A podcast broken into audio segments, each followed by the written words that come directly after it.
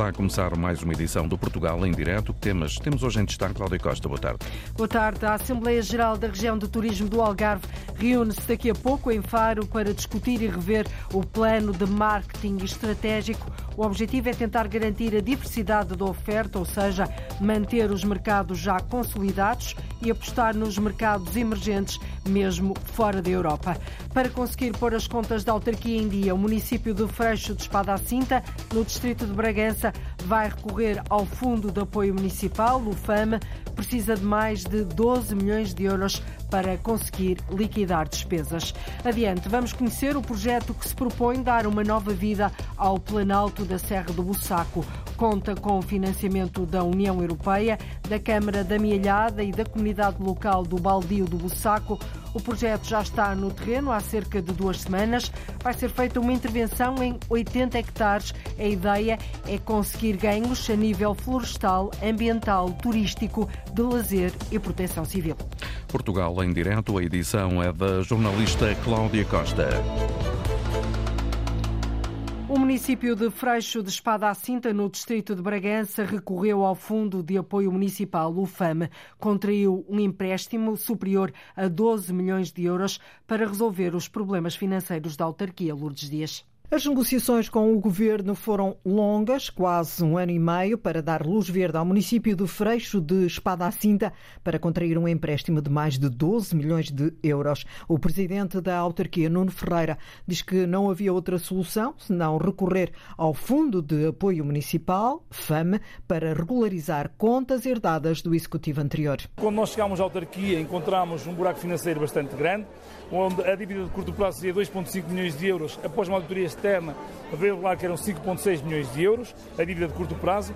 Deveríamos aos fornecedores e criadores muito dinheiro, aliás, só no Conselho de Freixo para é 1,6 milhões de euros, o que é demasiado. Mais ainda, em 2018 2019, o anterior Executivo Autárquico do Partido Social Democrata contraiu três empréstimos de valor de 7 milhões de euros, o que faz, juntando os 7 milhões de euros por 5,6, 12,6 milhões de euros. Com a adesão do município ao FAM, Nuno Ferreira acredita que vai salvar financeiramente o município e garante que no período de 10 anos o empréstimo vai estar pago. O autarca diz que com este programa excepcional, os municípios vão ser poupados, nomeadamente no pagamento de impostos. O IMI se mantém na taxa mínima, ou seja, não irá subir o IMI para a população e conseguimos negociar algo que nenhum banco deste país consegue fazer com os municípios, nomeadamente municípios de Valacino.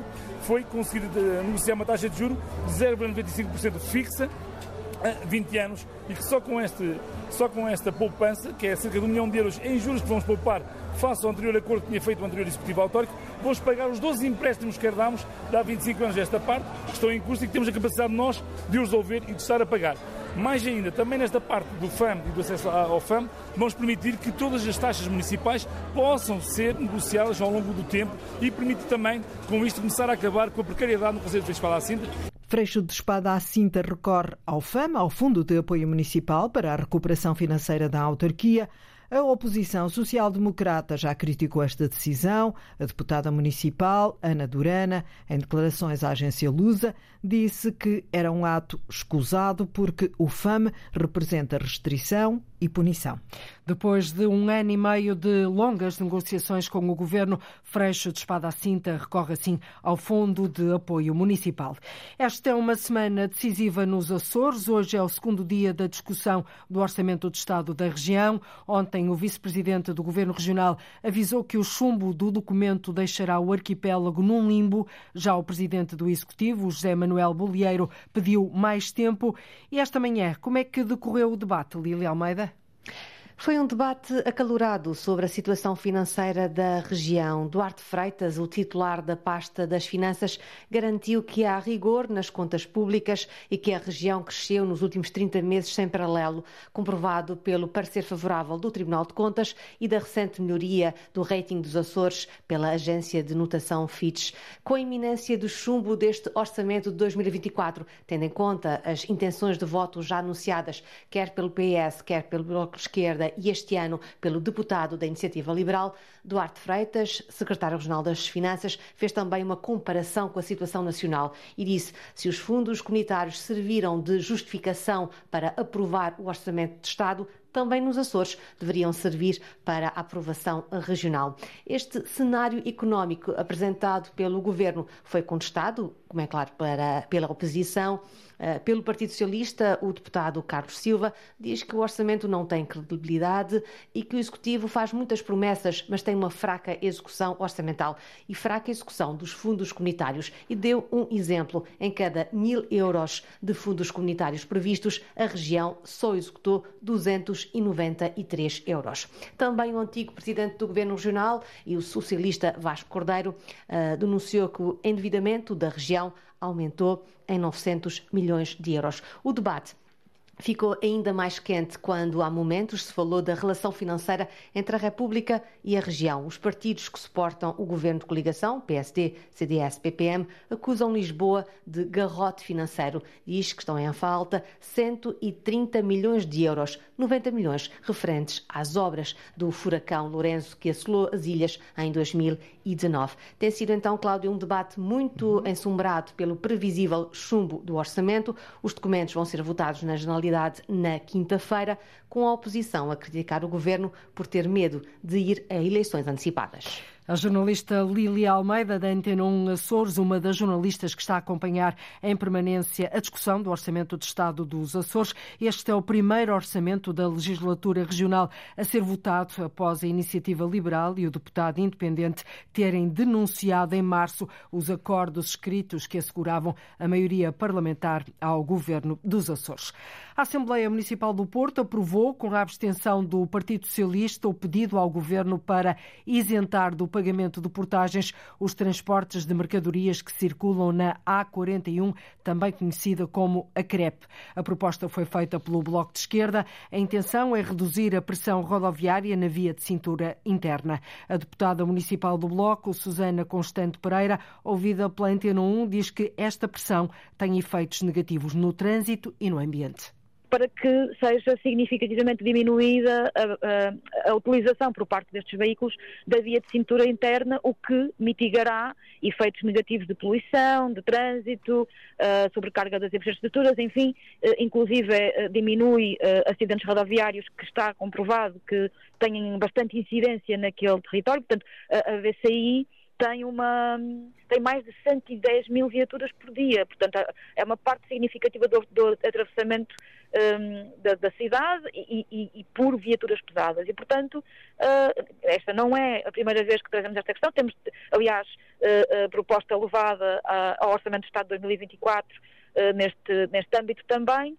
um, mas entendemos que a isenção da, das portagens na CREP pode ser uma, uma via eficaz de responder a uma questão que já é urgente há muito tempo. A moção contou com os votos favoráveis de todos os partidos, com exceção do PS.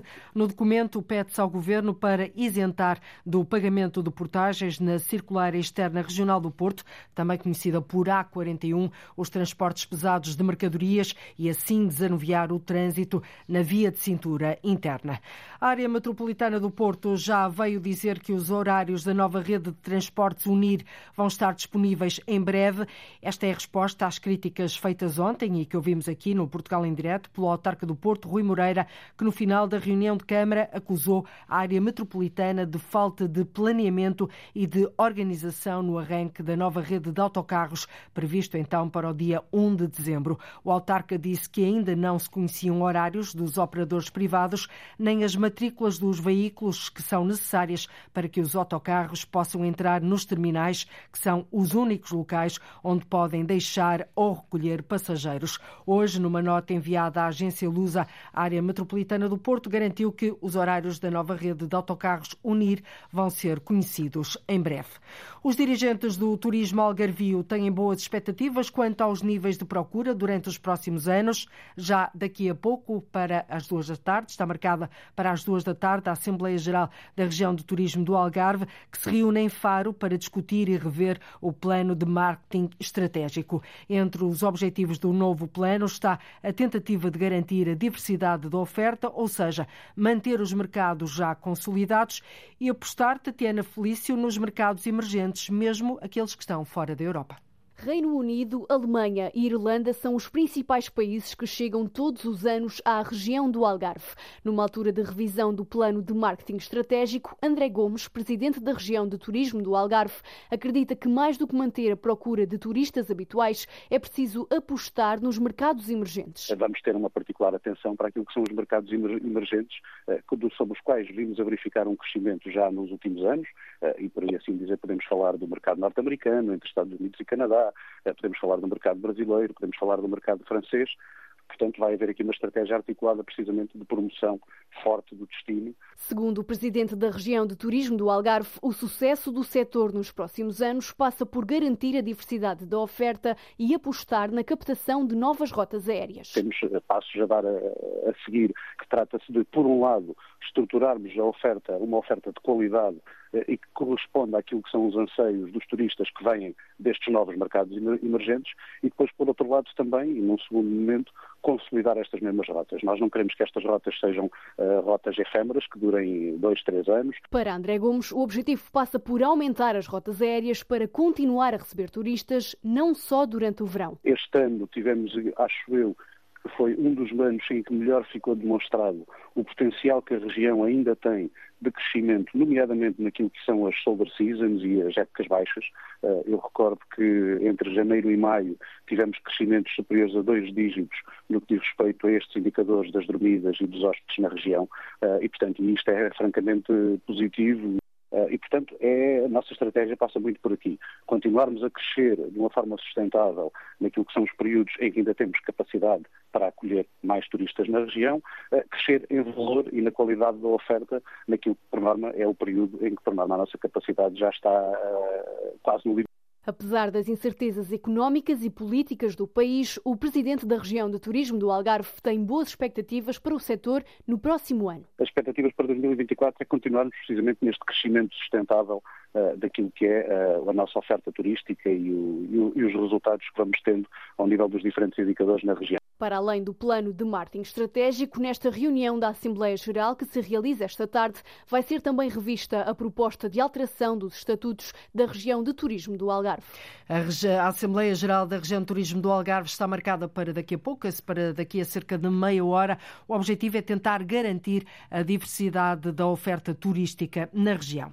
O turismo e a sustentabilidade dão mote para o Fórum Jerez 2023. É um tema transversal que atravessa um pouco de todo do território.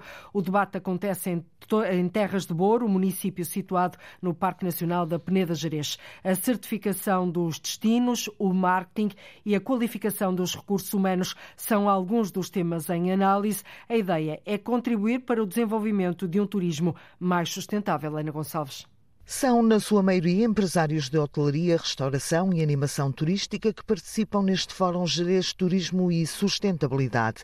A ideia é contribuir para o desenvolvimento turístico a nível local, mas também regional, desde logo tentar que os participantes levem novas ferramentas para a reformulação de estratégias na gestão das empresas, diz Jorge Coelho, da organização do Fórum Turismo e Sustentabilidade. Podemos logo à partida pensar na economia de na economização de energia elétrica, da água, eh, portanto recursos que necessitam de uma maior poupança eh, mas também os recursos naturais que existem eh, a nível local, no destino turístico onde vai ser realizado o fórum. O Jerez, por assim dizer, tem uma imensidão de recursos naturais que precisam ser preservados também. Sabemos que, por outro lado, há uma procura turística acentuada em determinados períodos do ano em que uh, é necessário pensar-se em questões relacionadas com a sustentabilidade ambiental. Já para o presidente da Câmara de Terras de Boro, Manuel Tibo, é tempo de se fazer um balanço agora que a época sazonal terminou e pensar no que se pode melhorar. Aqui é uma, uma oportunidade enorme de podermos criar requalificação, beneficiação de alguns espaços, a melhoria das nossas zonas balneares, a melhoria de segurança em relação aos miradouros, a questão da mobilidade dentro do Parque Nacional, através da seja do turismo religioso, do São Bento da Porta Aberta, seja do turismo e património cultural com a nossa geira romana, seja do turismo de natureza. A criação de um plano estratégico de mobilidade no Parque Nacional da Peneda Gerês é outro objetivo que o município de Terras de Boro quer implementar a curto prazo na região. Não é só na Peneda Gerês, o turismo também está no radar dos Açores. O arquipélago prepara ofertas de turismo inclusivo direcionado para autistas e respectivas famílias. E isto tem uma justificação. A ideia teve um novo impulso depois do Centro de Desenvolvimento Infanto-Juvenil dos Açores ter recebido um prémio de investigação sobre a prevalência do síndrome do espectro do autismo na região. Luís Branco. Há famílias açorianas que se sentem marginalizadas. Não podem sair, não podem socializar, não podem ir ao restaurante. Um descendente diagnosticado com o síndrome do espectro do autismo determina. É contra este estado de coisas que se preparam ofertas de turismo inclusivo direcionado para o autista e para a sua família poder proporcionar a estas famílias experiências e contextos uh, mais preparados para receber para recebê-los. Fizemos uh, formação a imensos uh, fornecedores de, de, turismo aqui na, na, na, ilha de São Miguel e estamos muito próximos da, da meta final desta etapa. Tânia Botalho participou num estudo sobre a prevalência da perturbação do espectro do autismo. Veio revelar um crescimento de casos diagnosticados nos Açores não fomos surpreendidos. Uh, aquilo que, que nós também uh, já tínhamos, que já estávamos preparados, inclusivamente com uh, a formação na área e com o acompanhamento da investigação científica, era de que realmente existe um, em todos os países no mundo existe um aumento desta, da prevalência deste diagnóstico. Estudo sobre a prevalência da perturbação do espectro do autismo na região autónoma dos Açores recebeu o terceiro prémio 2022 do Dr. João dos Santos, atribuído pela Associação Portuguesa de Psiquiatria da Infância e da Adolescência. Participaram o Centro de Desenvolvimento Infantil-Juvenil dos Açores, a Universidade dos Açores, com o apoio da Fundação Gaspar Frutuoso. Os Açores preparam assim ofertas de turismo inclusivo.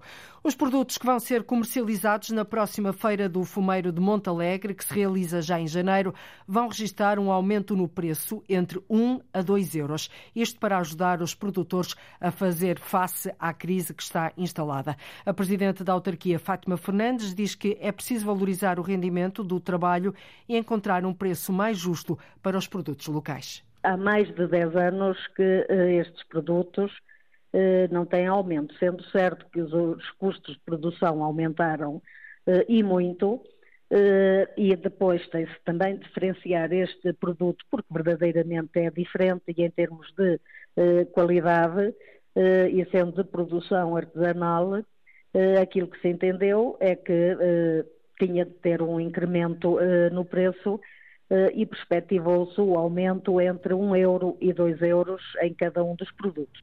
A Feira do Fumeiro de Montalegre é organizada pela autarquia e pela Associação de Produtores do Fumeiro da Terra Fria Barrosã. A edição deste ano da Feira do Fumeiro está marcada para janeiro, para os dias entre os dias 18 e 21, um certame que tem um grande peso económico na região, que rende mais de um milhão de euros. Só o, filão do, do fumeiro eh, muitos e muitos milhares de euros, mas eh, envolvendo todo o comércio eh, local e a feira e contando ainda com a Praça dos Saberes e Sabores, onde as pessoas podem degustar os produtos que adquirem na feira, além de outros de produção também local, seguramente mais de um milhão de euros.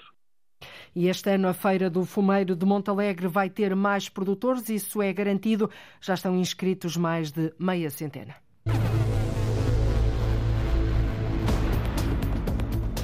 Já semeei, já colhi, temos acelgas, couve, alface, salsa, coentros e agora plantamos agarião. E ao todo, mais de uma tonelada de alimentos já saiu das hortas verticais estabelecimento prisional de Torres Novas.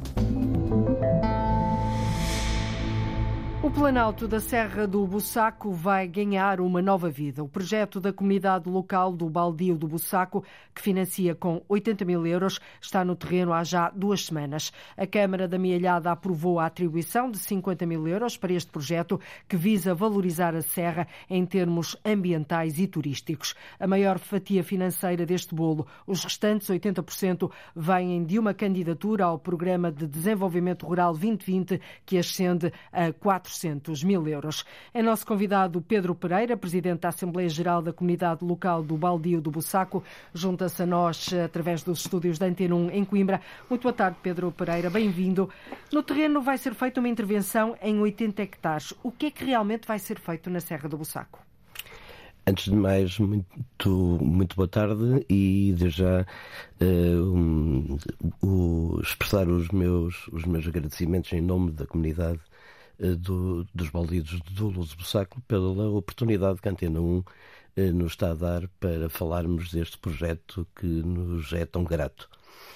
Eh, a Serra de Bussaco tem cerca de mil hectares que outrora, mil hectares, mil, mil, campos de futebol. É esta a imagem, não é? É essa a imagem. Uhum. e, e, esses mil hectares eh, há cerca de 20, 30 anos, eram completamente povoados por Pinheiro Bravo, uhum. Eh, com, já com uma maturidade muito elevada, portanto, Pinheiro Bravo adulto, eh, com um valor económico bastante apreciável, só que a doença do nemátodo uhum.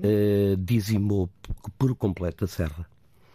E os pinheiros secaram todos. Hoje existem algumas dezenas apenas uh, um aqui e outro acolá. E o resto? Uh, o resto foi, uh, pela falta do povoamento de Pinheiro, o resto foi completamente absorvido por um, por um acacial enorme.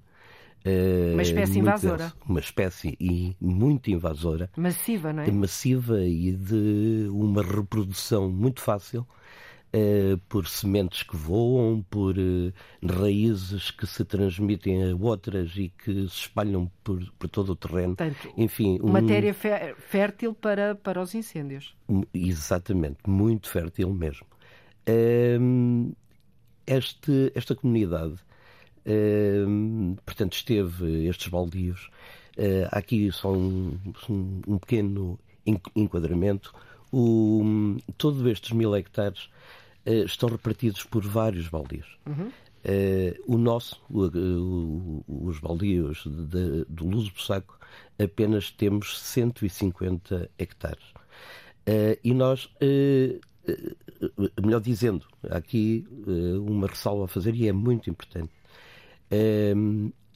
estes baldios, ou o nosso baldio de 150 hectares, que corresponde mais ou menos. No meio a, de mil. No meio de mil, que corresponde mais ou menos a 15%, eh, eh, esteve entregue eh, a sua gestão teve entregue à Junta de Freguesia do Luso durante, durante 30 anos.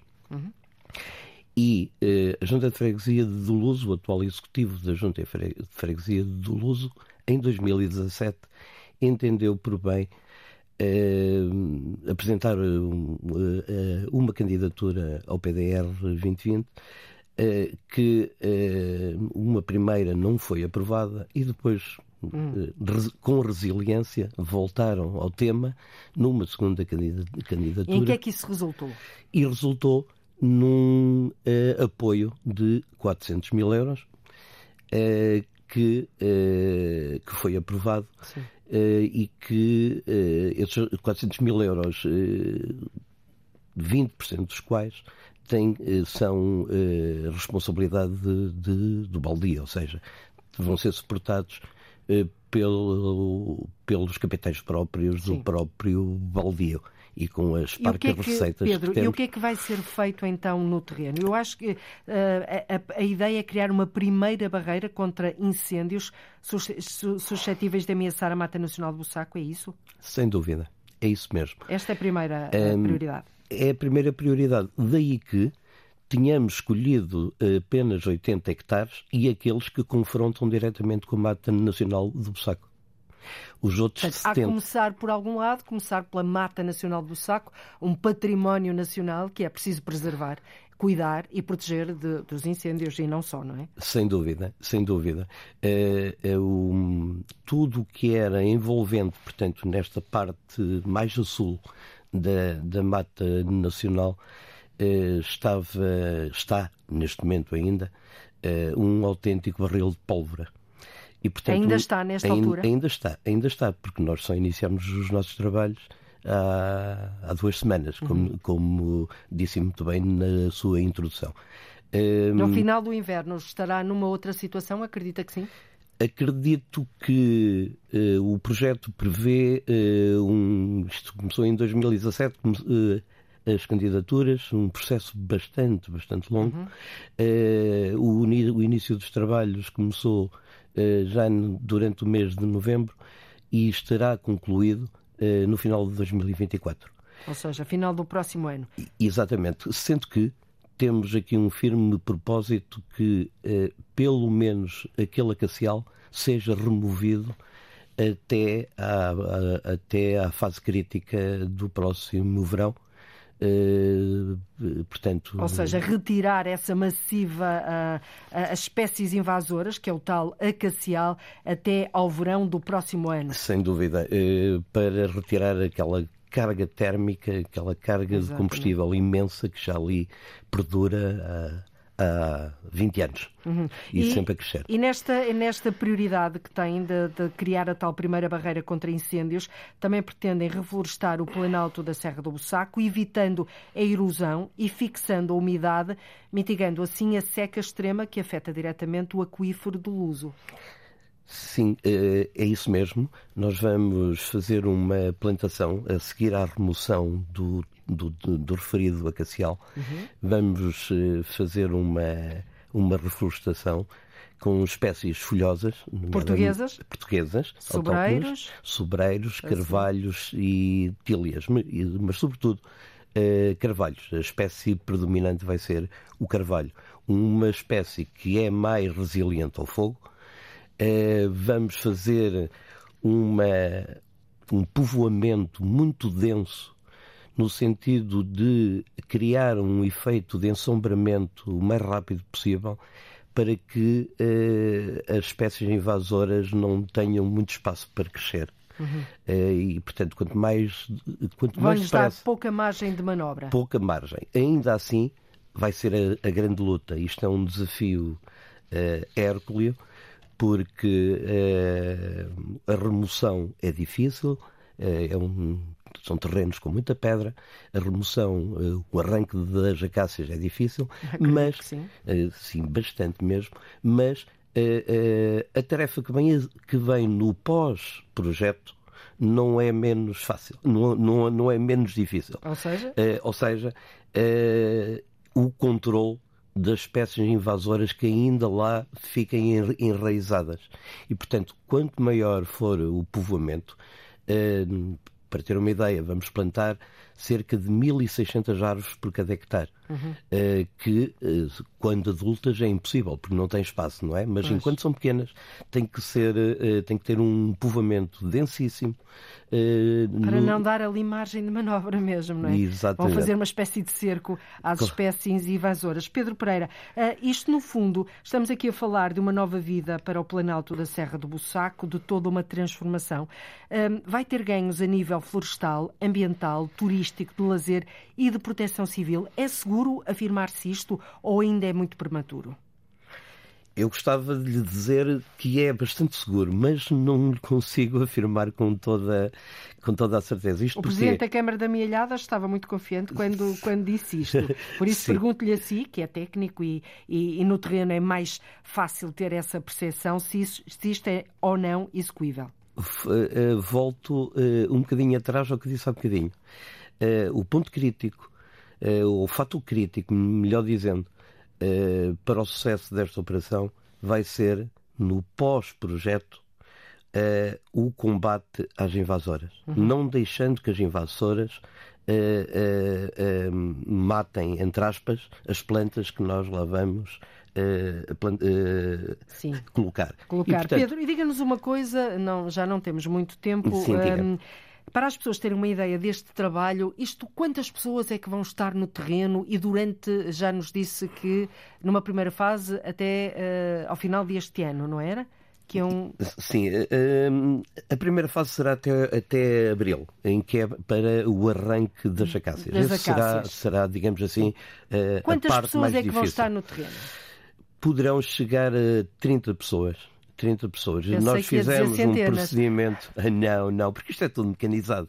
Ah, que isto é uma tarefa que manualmente é absolutamente impossível, não é? Uhum. Portanto, é tudo. E em termos de tudo mecanizado. maquinaria, é preciso muita coisa? Muita coisa, maquinaria pesada para, para arrancar as acácias pela sua raiz.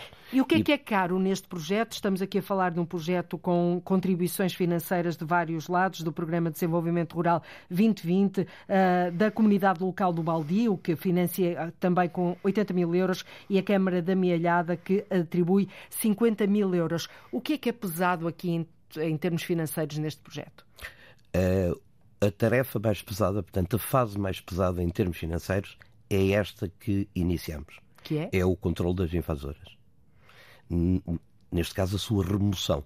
Ou Essa seja, é a mais pesada. Mas Depois, pesada porquê? Porque precisam de maquinaria. é isso? muita maquinaria e é um processo que, para ser bem feito, eh, eh, eh, precisa de muitas e muitas horas para se, para se fazer um hectare. E, e agora é multiplicar por 80. Pois. E, portanto, em termos de custo hora-máquina, eh, estamos a falar de uma de um custo elevadíssimo.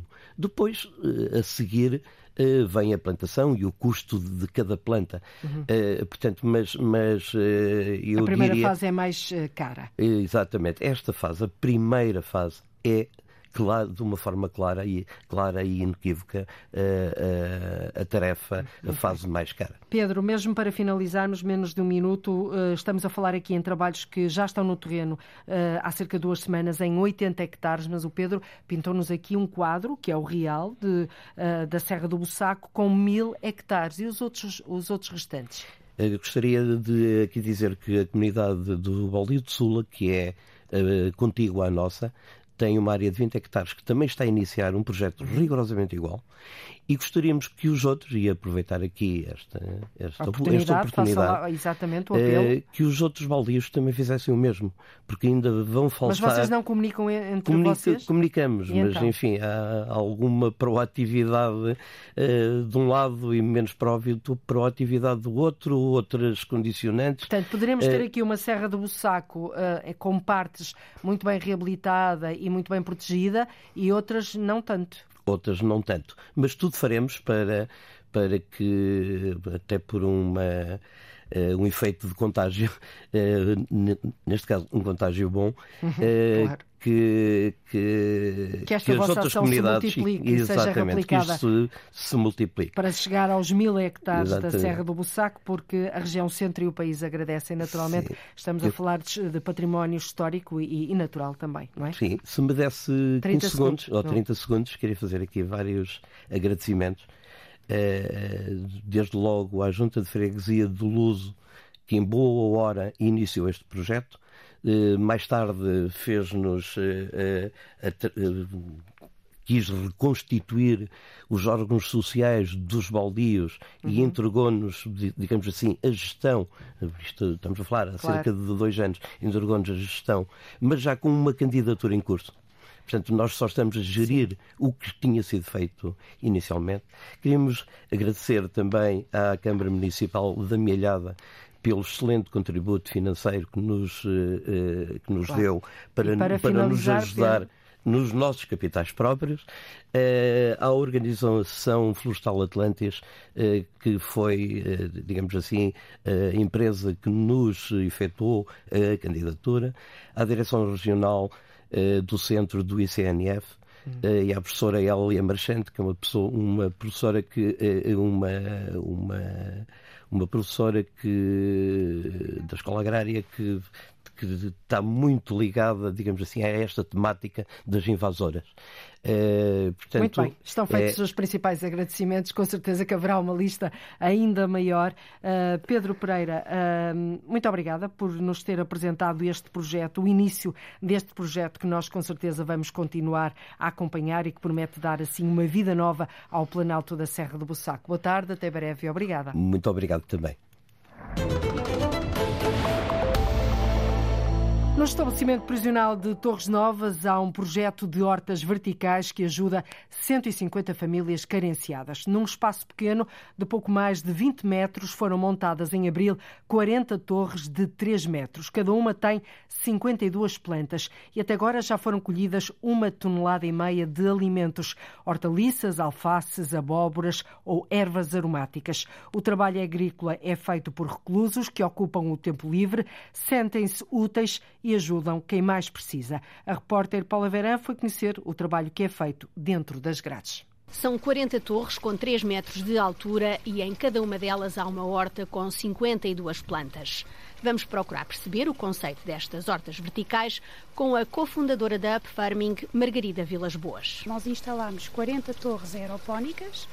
A aeroponia é uma técnica de cultivo sem terra, portanto, este barulho que nós estamos a ouvir, na realidade, é a solução nutritiva que vai alimentar as raízes das plantas. Não é apenas água. Não é apenas água. Portanto, é uma solução nutritiva que, no, no fundo, substitui o solo. Portanto, o que é que acontece dentro destas torres? Em intervalos regulares de 15 em 15 minutos, há uma bomba manual na base que dispara esta solução e que a faz chegar a todas as raízes das, das plantas. Portanto, como tal, isto permite-nos, numa área muito pequena, estamos aqui mais ou menos a falar de um campo de bowling, não é?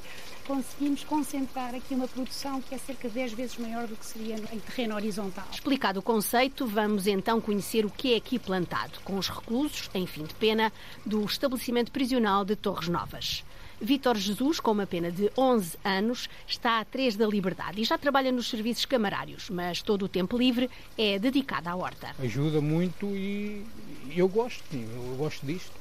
Já semeei, já colhi, temos acelgas, couve, alface, salsa, coentros, e agora plantamos agarião. Foi preciso limpar o mato, planar o terreno e construir cada torre. Só depois começou a sementeira. E desde o início, Lúcio Tavares, com uma pena de 25 anos, 17 deles já cumpridos, sente-se um dos pais desta horta, que já produziu mais de uma tonelada e meia de alimentos. Para nós é um projeto de orgulho, porque estamos a ajudar gente que tem eh, muitas necessidades, não é?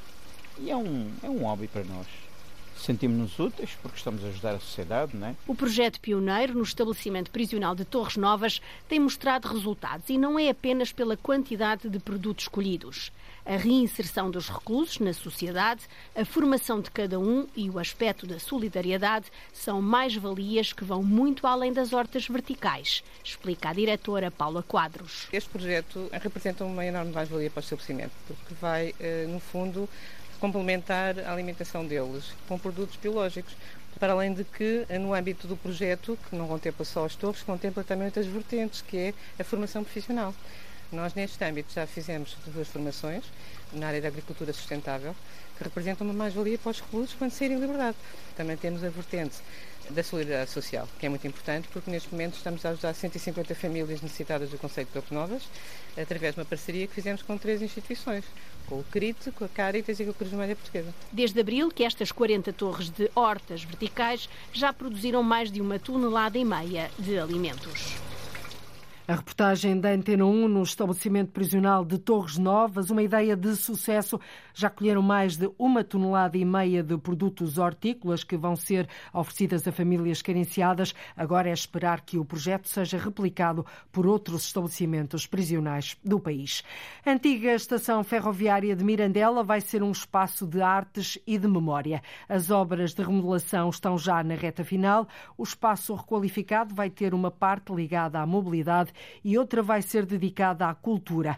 Deve abrir ao público no início do próximo ano. O edifício fazia parte da desativada linha do Tua. A presidente da Câmara de Mirandela, Júlia Rodrigues, diz que esta é uma obra muito ansiada pela população. Esta obra de reabilitação era muito desejada por, por todos os mirandelenses. É um espaço de, de visita, eh, mas também um espaço de memórias eh, de todos, todos aqueles que passaram por aqui, eh, todos aqueles que viveram aqui, todos aqueles que a ferrovia faz parte da nossa vida enquanto mirandelenses. E isso enche-nos de orgulho, obviamente, e vamos abrir quanto antes. Mirandela e Ferrovia, uma relação umbilical. Esta renovada estação ferroviária está vocacionada para a educação e também para os jovens poderem ter espaços de aprendizagem, mas vai estar aberta a todos os que se dedicam à arte. O piso térreo é dedicado à mobilidade. A intervenção custou 2 milhões e meio de euros, com participados a 85% pelo Fundo Europeu de Desenvolvimento Regional. A exposição Vita Prima Santo António em Portugal mostra mais de uma centena de obras de arte do acervo do Museu de Lisboa, mas conta também com obras cedidas por cerca de 30 entidades de todo o país. São imagens representativas, raras, algumas, que explicam o culto de Santo António em todo o território português. Uma viagem pela primeira vida do santo enquanto jovem. A repórter Arlinda Brandão visitou esta exposição, que está patente no pavilhão preto do Palácio Pimenta com um olhar especial para as peças que chegam fora de Lisboa. É o caso de uma imagem de madeira de Santo António do século XVIII da Igreja de Refóios do Lima, junto a Ponte de Lima. É uma imagem de Santo António, jovem, ainda com cabelo, com um menino ao colo de um lado, com uma cruz na mão no outro, de madeira da primeira metade do século XVIII, que veio da Igreja de Refóios do Lima, perto de Ponte de Lima, para esta exposição. É uma peça muito bonita pela forma como é construída, que espelha bem a riqueza desta congregação religiosa e que o Santo António eh, abraçou, mas depois deixou para tornar-se franciscano, adotando esta, esta atitude da pobreza franciscana e da mendicidade. Pedro Teutónio Pereira, coordenador do Museu de Lisboa de Santo António, que colaborou com esta exposição tentámos trazer foi peças representativas do país inteiro. Chegava mais as das igrejas, que são peças normalmente não são muito vistas, e principalmente do norte do país, e são peças que pela primeira vez estão expostas a um público mais geral. Vita Prima, Santo António em Portugal, é uma exposição que está desde junho e até ao final do ano no Pavilhão Preto, no Museu de Lisboa. Há volta de 100 bens patrimoniais aqui expostos, dos quais 52 vêm de instituições de fora do Museu de Lisboa. Joana Souza Monteiro é a diretora do Museu de Lisboa. Vêm tanto de museus, incluindo de museus nacionais e de outras tutelas, como de igrejas e instituições religiosas de norte a sul do país, de Amarante, de Grijó, de Algesur, de Faro e de várias outras regiões do país. Da Igreja de Sepelos, em Amarante, veio uma imagem relicário de Santo António. E é uma das peças que nós trazemos a esta exposição pela sua relevância para a tradição de Santo António, porque nós vamos pontuando esta exposição